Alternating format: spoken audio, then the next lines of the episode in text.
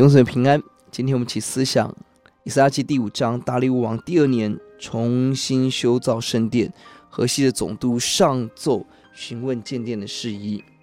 时间点到了主前五百二十年。虽然所罗巴伯在主前五三六已经开始建造圣殿，但遇到了环境的挑战、敌人的攻击，就停工了十六年。这时候哈该、撒迦利亚的鼓励下，重新建造。第二节我们看到了。先知的话语带着建造的能力，以致原本已经灰线所罗巴伯、耶书亚重新有力量起来修造圣殿。而这个时间点也很重要，新的王是大利乌王，河西的总督应当也是新的。不清楚他们对建造圣殿的态度如何，在君王心意不明白的时候，这群犹太人仍然坚持勇敢做正确的事，这是勇气。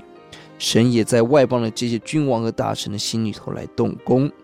十一节提到了我们是谁？我们是谁？我们是天地之神的仆人。这什么很重要？他不是先回答属地的层面，而他先回答属天的层面。呼求主，让我们以属天的神身份为最大的荣耀。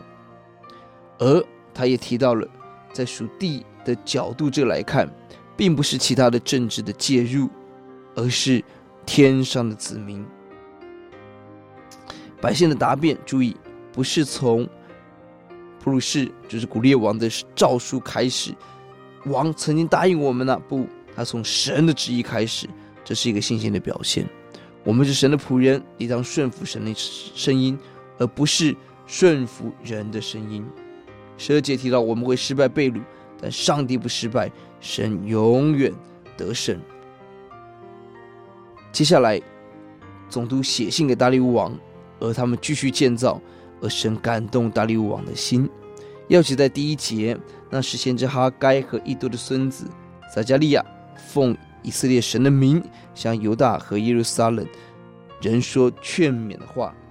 重新动工的关键人物是先知哈该、撒迦利亚，奉神的名，每一件行动要找到神的心意来勉励，带来动力。